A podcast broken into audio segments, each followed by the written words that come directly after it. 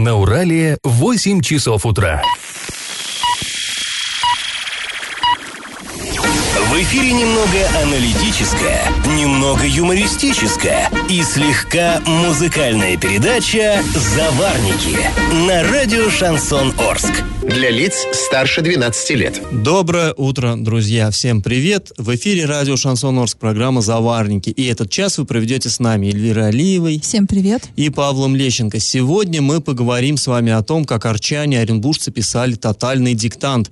Как в одном из домов Орска обвалилась стена опять. А, ну и, в общем, обсудим мы много-много разных новостей. Однако пока старости. Пашины старости. В Орском филиале Государственного архива Оренбургской области, с которым мы очень дружим, а, там находится папка с агитационными листовками, которые были выпущены в 1989 году. А, что за листовки? Ну, тогда, именно в 1989 году, проводились первые, как их называли, демократические выборы. То есть, ну, вообще выборы депутатов, чтобы вы понимали, да, они проводились-то за все время существования Советского Союза. То есть, советы избирались. Но как? Вот это вот ключевой вопрос как. И при Сталине избирались избирались, тоже проводились выборы, пафосно, пышно, все, и, и при Хрущеве, Брежневе, все это было. Но вот тогда, в 89 году, это было, знаете, такой вот, э, ну, всплеск, вот перестройка, да, гласность, вот это все, и попытались сделать, как за океаном, выборы, то есть действительно свободные, чтобы могли люди выдвигаться, там разные э, программы при, представлять. То есть до этого вот программа была одна, по сути, и было неважно, столевар идет, там, кузнец или крестьянин, крестьянин, колхозник. Э, по сути, он на одну и ту же программу все двигали. А, ну, а здесь все-таки у каждого было что-то свое. И вот мне кажется, вот эти листовки агитационные, вот эта вот политическая реклама, это такой особый жанр, и по нему можно очень, очень хорошо чувствовать, чем жили тогда люди, потому что депутаты, они чуют это, и они обещают людям именно то, в чем те нуждаются. И вот можно посмотреть и понять, а чего же хотели-то люди в то время. Так вот, э, интересно, до этого, вот, как я уже сказал, выборы были при разных генсеках, но только в Горбачевские времена на серьезном политическом документе, которым является эта листовка, могли появляться легкомысленные стишки. Вот, например, на одной из листовок написано «Товарищи, граждане, люди хорошие, хотим перестройку, поддержим Мирошина». Ну, Мирошин, мы понимаем, это один из кандидатов. И на другой листовке того же кандидата «За перемены, арчанин Борис, твой союзник Мирошин Борис». Ну, вообще прелесть. То есть, конечно, это был такой, э, как бы свежее такое дуновение. То есть, до этого, конечно, никому в голову не могло прийти, чтобы на выборы идти с какими-то вот стишками. Ну, на самом деле, стихи-то стихами, а обещали кандидаты, ну, очень серьезные перемены своим избирателям. Начаться эти перемены должны были, ну, разумеется, с искоренения всякой неправды и насаждения всяческих свобод. Перестройка.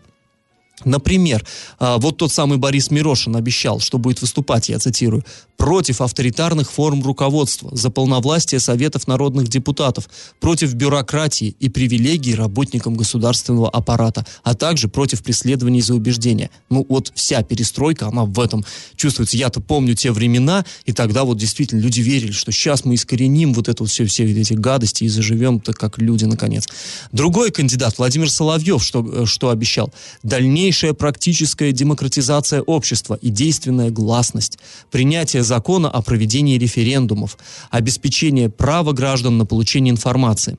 А вот э, следующая э, кандидат, женщина Валентина Куприенко, она вообще интересно пообещала ввести уголовную ответственность за утаивание информации от общества.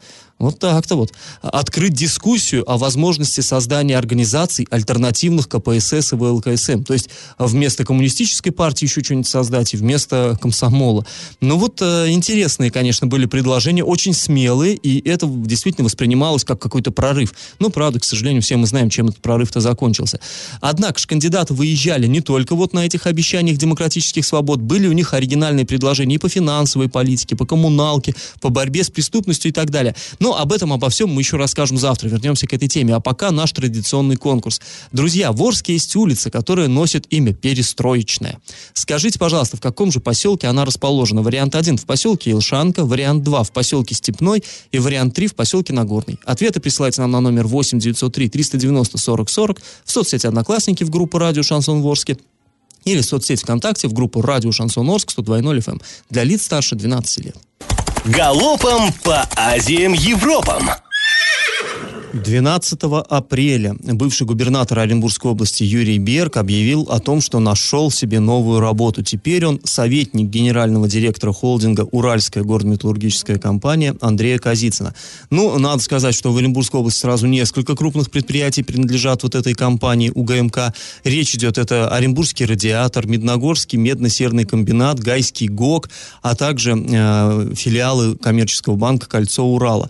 Ну, в общем, для, почему это так интересно? Интересно для нас. Раньше курсировали такие слухи, что якобы Берг может вернуться в Орск, занять здесь кресло градоначальника теперь. Ну, как мы видим, э, его планы совершенно иные.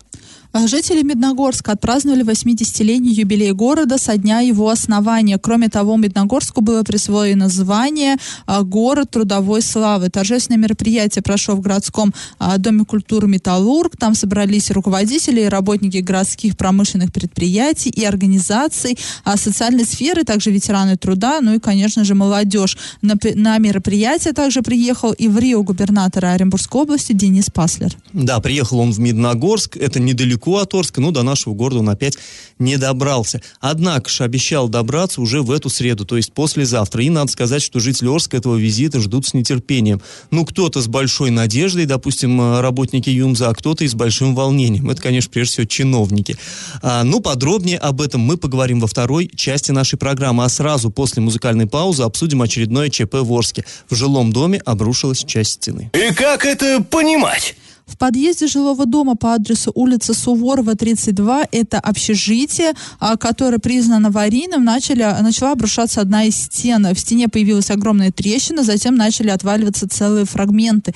По словам жителей, а, дом признали аварийным несколько лет назад, его должны были расселить. Сначала дата расселения назначили 20 год, но потом перенесли на 2024 ну, год. Прям дежавю, да? Сколько уже было? Вот, ну, два точно можно вспомнить, когда тоже общежитие перекрытие тоже аварийное, и обрушивается часть стены вот за последние буквально пару лет. А сколько раз так, что люди вот-вот э, ждут, когда через год их переселят, а потом бац, и подождите еще пять лет. А на место происшествия прибыли сотрудники МЧС, конечно же, и представители администрации города, в том числе начальник ЖКХ э, Андрей Галкин и зам главы Орска по муниципальному хозяйству Сергей Щербань. Он сообщил, э, что дом был признан аварийным в 2017 году, а сейчас э, раз, разрушилась несущая стена при входе, которая в коридоре коридоре граничит с помывочной комнатой.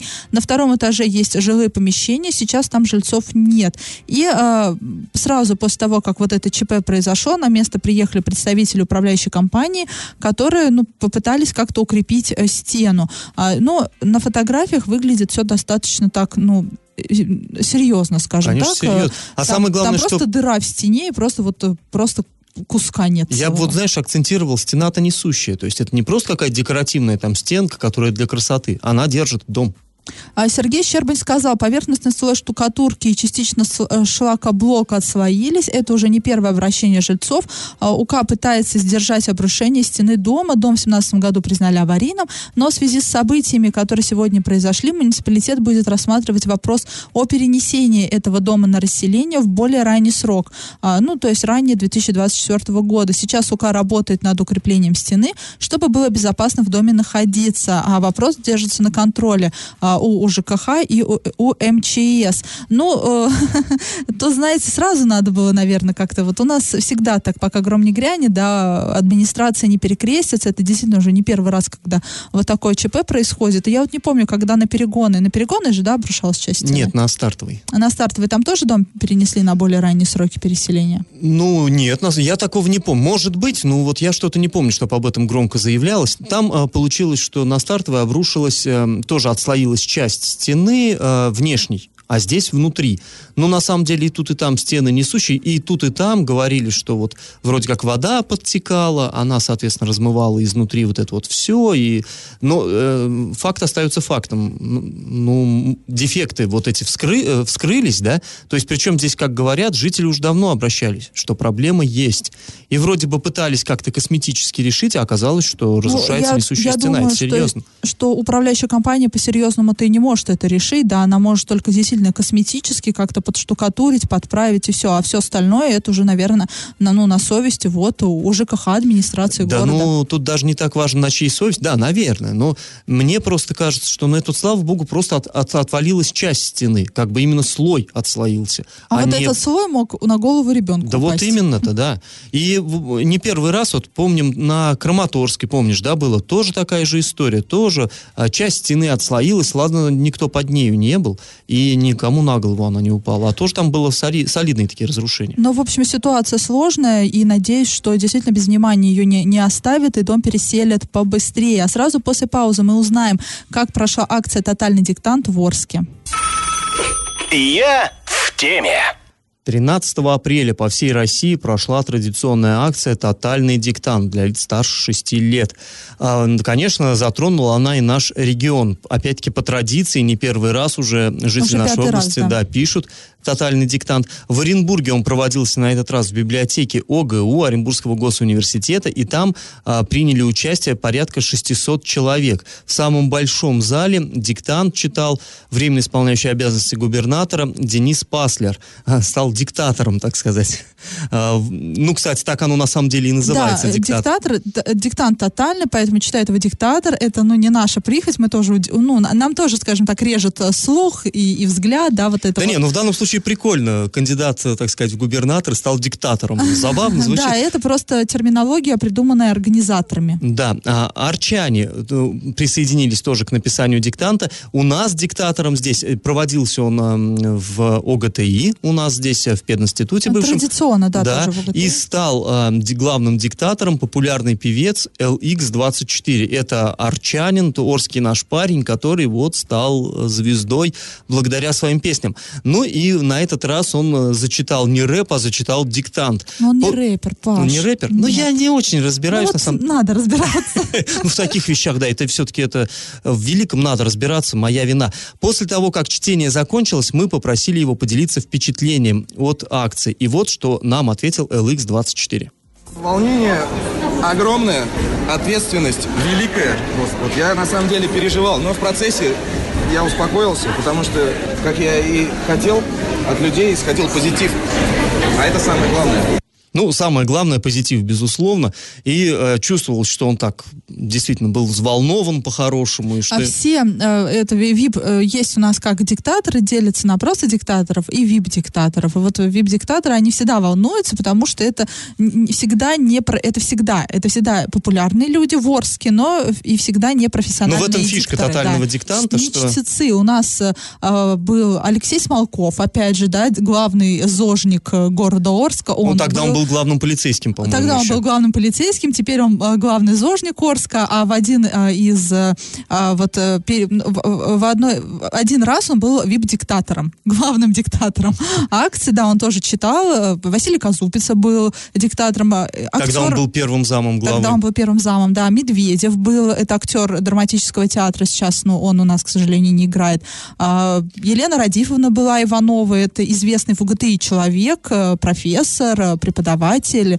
А, У меня она преподавала, когда я там училась на филологическом факультете. Вот, по- пожалуй, наверное, это был единственный профессиональный э, диктатор. Да, че- не, не диктатор, а диктор, Диктор. профессиональный. Э, Тот, кто умеет а, писать диктанты, э, вернее, И читать писать правильно. умеет и писать, диктанты, и кстати, да. читать умеет Ну, и диктанты. вот в Оренбурге интересно, что по поводу Паслера тоже люди э, как бы по-разному восприняли это. Кто-то возмущается, говорит, ну, там, пиарится Но человек. Вообще, понимаешь, Паш, тотальный диктант, он вне политики. Он вне политики, то есть организатором тотального диктанта даже не могут быть политические э, партии там а, и прочее, прочее. И негласно вообще запрещено та- столь т- э, таких весомых политиков привлекать к чтению. Ну, э, это нигде не прописано, ну, я не нашла, по крайней мере, но они, ну, не могут читать на самом деле, это уже все. Вот в данном случае, на мой взгляд, это круто, да, это сейчас известный человек в Оренбурге, и он привлек людей, наверняка привлек людей, но мы не должны забывать, что скоро выборы, и вот эту тотальную акцию, тотальный диктант, который вне политики, он в любом случае уже использовал как свою пиар-компанию. Ну, может быть. Друзья, после небольшой паузы мы вернемся в эту студию и продолжим разговор о тотальном диктанте. Я в теме. А мы возвращаемся к теме акции «Тотальный диктант» для лиц старше 6 лет. Эта акция становится все популярнее и популярнее, и на этот раз участие в ней приняли около 300 человек. Это в Орске. Но на самом деле я помню времена, когда и по 400 приходило. Все-таки, да, акция может быть и популярнее, но уже я думаю, что арчанам приелось. Но мне так кажется, а, потому что все как-то меньше и меньше людей приходят, но а, и, и от этого вот лично мне как-то немножко грустно, потому что я вот все, всем сердцем люблю скажем так, эту акцию. А, и участвуют в ней представители разных поколений, и дети приходят, и школьники приходят, причем младшеклассники приходят, студенты, всегда там есть студенты а, известные лица, известные люди в городе там приходят писать эту акцию, пожилые люди. И вот что нам рассказала одна из участниц вот этого вот э, диктанта, пенсионерка Галина Нестерова. Я сегодня ночью очень плохо спала, думая о диктанте, не знаю, какие будут произведения, но я в восторге. Я давно закончила школу, но для меня счастье прийти сюда, потому что в этот день у меня вырастают крылья. Четверка у меня всего одна за четыре раза, потому что там были трудные диктанты, и до этого это тоже непростой. Но я счастлива и буду ходить всегда, пока я смогу сюда дойти, сколько бы мне лет не было. Ну, здорово. Я не знаю, мне прям так понравился комментарий Галины Нестеровой. Так, у нее Самому крылья... захотелось. Вот Паша ни разу не я, хотел нет, писать я, я ленивый. Я не, как я себе, знаешь, я каждый год я себе обещаю, что да, я, наверное, схожу, и я возьму и напишу там на пятерку, ну или на тройку, на что уж получится. И ни разу не дошел. Вот, ну, как-то не судьба. Но я в следующем году постараюсь. Да, и э, люди туда ходят не ради оценок, да, понятное дело, что вот в Орске есть еще одна такая, на мой взгляд, хорошая традиция, она не практикуется вот больше практически практически нигде отличники получают подарки за свои пятерки.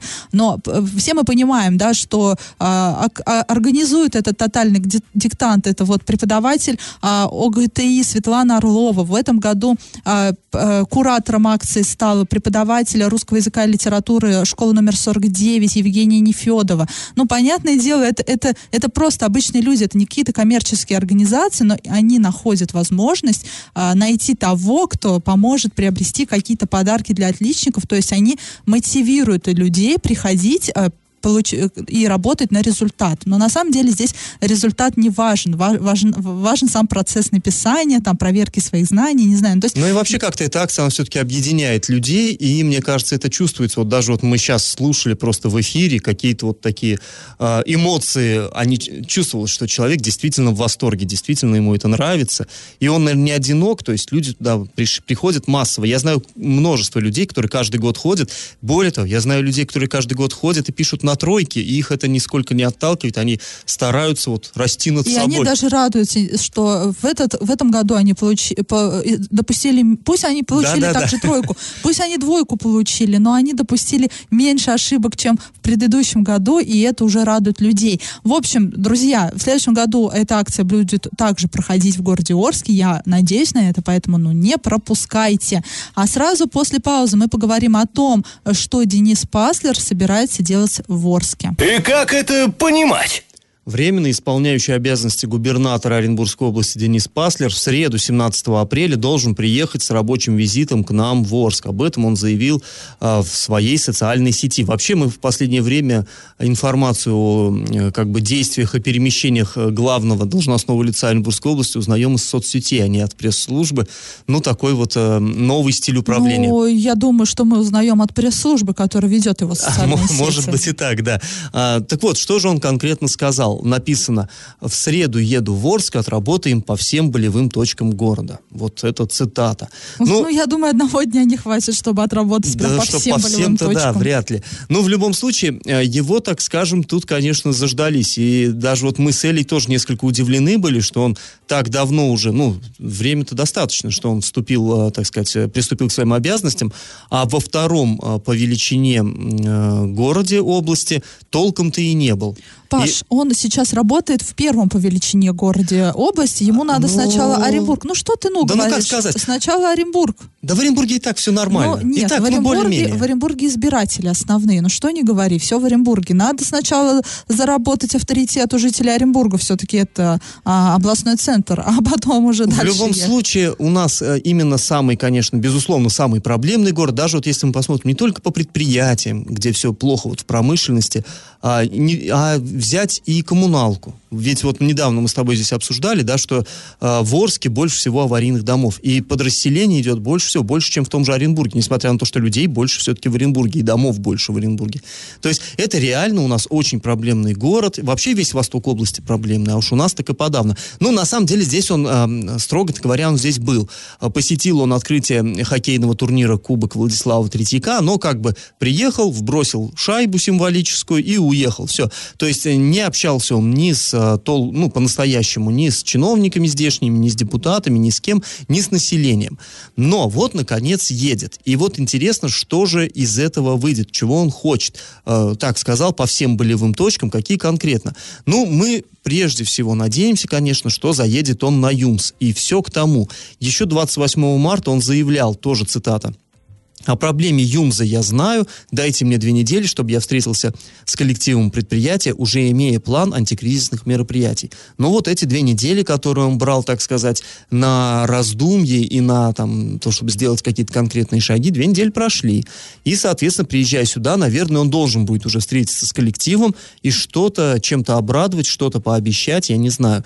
Интересно, ждем с нетерпением, что же он скажет коллективу ЮМЗа. Ну и вообще, встретится ли? Ну, я все-таки думаю, что должен, потому что, наверное, бросать слова-то на ветер негоже в такой должности. Ждем, интересно.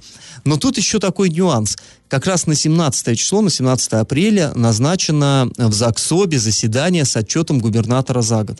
То есть, ну, когда это назначалось, еще у Ну, нас на был самом постоянный деле губернатор. не с отчетом губернатора, с отчетом правительства. ЗАГСО, просылая пресс-релиз, они немножко ошиблись. Наверное, с прошлого года скопировали. Ну, у нас губернатор, он же был председателем правительства, поэтому все логично. Вообще предполагалось, что Берг будет отчитываться.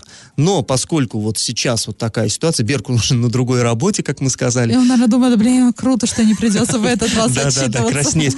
А, ну, понятно, что о Паслеру еще особо и сказать-то нечего. Там будет, судя по всему, Балыкин отчитываться. Но было бы логично, чтобы Паслер тоже там присутствовал. Вдруг возникнут у депутатов ЗАГСОБа вопросы, так сказать, не по проделанной уже работе, а по планам на будущее. Тем не менее, он все-таки едет в Орск.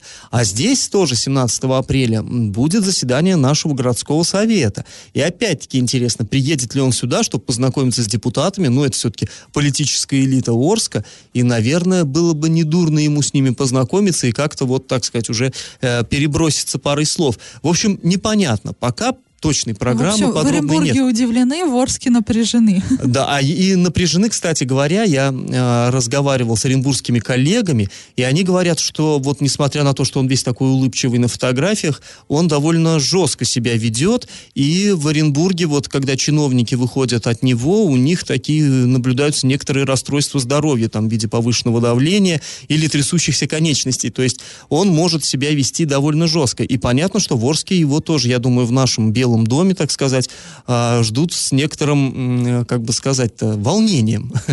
Чем закончится этот визит, э, заявится ли он туда, в Белый дом в наш, и как- по каким кабинетам пройдется, или кого к себе вызовет. Интересно, Ну интрига. вот завтра у нас в гостях на радио Шансон будет глава Орска Андрей Одинцов, и мы у него как раз-таки и спросим, а, готов ли он к встрече, уже не просто к такой вежливой встрече с Денисом Паслером, Не к да? вбросу То есть шайбы. не к вбросу шайбы, а немножко а к разбору а полетов, да. полетов. И, э, ну, а послезавтра в любом случае мы-то, конечно, будем, э, так сказать, на стороже, мы будем следить за, за его перемещениями. И я думаю, что э, в среду мы, конечно, уже узнаем точно, где он был, чего он делал, и не далее, как в четверг, вам об этом обо всем расскажем. Накипело! В Орске еще 11 апреля состоялся первый единый день уборки города в рамках двухмесячника благоустройства. Ну, в общем, такое серьез, э, серьезное название. Субботник, в общем, Суббот... А он состоялся, в да. какой день недели там? Ну, то есть не в субботу. В четверг он был, Сейчас, 11 да, апреля. четверговником, средником Да, называют такие. четверговник, в общем, был. За дело взялись всем миром, но вот мусор после этого вывозить не поторопились. А, вот этот субботник проводили как коммунальщики, так и организации. Мешки с собранным мусором в итоге выставили на газоны. А, это, ну, а, понятное дело, да, собрали, выставили вот эти вот черные мешки, много-много. И их потом должны были забрать специализированные организации. Однако прошло несколько дней, а в некоторых, э, и в некоторых районах эти мешки лежат до сих пор. Кроме того, они уже начали падать, мусор из них вываливаться. Местные жители начали добавлять забот, выносить свой бытовой мусор к этим мешкам. Ну, вдруг затеряется и заодно и- Ну, и дескать, все равно будут проезжать, потом заберут уж все, какая им разница. Ну, в общем, да, люди жалуются, что вроде должны были сделать чисто, а получилось как всегда. Поэтому, ну, мы сейчас э, просто обращаемся к тем людям, к тем организациям, которые должны вывести вот эти мешки. Вы, вы вывезите, пожалуйста, потому что пош- идут дожди сейчас, в конце концов, это все сейчас намокнет. И к организациям раскиснет. обращаемся, и к чиновникам обращаемся. Ну, вы же должны все это контролировать. Ну, вы уж сделайте пару звоночков-то контрольных и кому-то как следует Да, пальчиком жестких, погрозите. да. Потому что орг- э, если уж ор- взялись организовывать субботник, то надо, наверное, от начала до конца продумать всю вот эту схему перемещения мусора из точки А в точку Б. А то в точке А собрали, в точке А и оставили. Получается, субботника и не было, да, ну, по сути. Ну, Мусор да. был, там и остался. Нет, субботник был, результата нет. Да, результата не было. Но, в общем, надеемся, что э, вот это вот все уберут в ближайшее время, то есть сегодня. А если у вас накипело, то не держите в себе, пишите нам во все мессенджеры по номеру 8 903 390 40 40, пишите в Одноклассники в группу радио Шансон Орске или ВКонтакте в группу радио Шансон Орск 102.0 FM эм для лиц старше 12 лет. Раздача лещей. Ну что, подводим итоги, друзья. Э, В начале программы я спрашивал, в каком поселке Орска находится улица Перестроечная. Да, есть у нас в городе такая улица. Застраиваться она начала в конце 80-х, как раз вот когда по стране у нас шагала гласность, э, перестройка и борьба с алкоголизмом. В общем, вот эти все прелести. А, Располагается улица Перестроечная в поселке Елшанка. Правильный ответ один. И победителем сегодня становится Александр. Александр, поздравляем вас. Все остальные не отчаиваемся, участвуем в нашем конкурсе. Завтра тоже он будет. А, Слушайте нас на подкастах в разделе «Заварники» на сайте урал56.ру для лиц старше 16 лет. В своих мобильных на App Store, Google Play. А на сегодня мы с вами прощаемся. Этот час вы провели с Эльвирой Алиевой. И Павла Влещенко. Пока, до завтра. Завариваем и расхлебываем в передаче «Заварники». Каждое буднее утро с 8 до 9.00 на радио «Шансон Орск». Для лиц старше 12 лет. Радио «Шансон». СМИ зарегистрировано Роскомнадзором. Свидетельство о регистрации Л номер ФС 7768 373 от 30 декабря 2016 года. Для лиц старше 12 лет.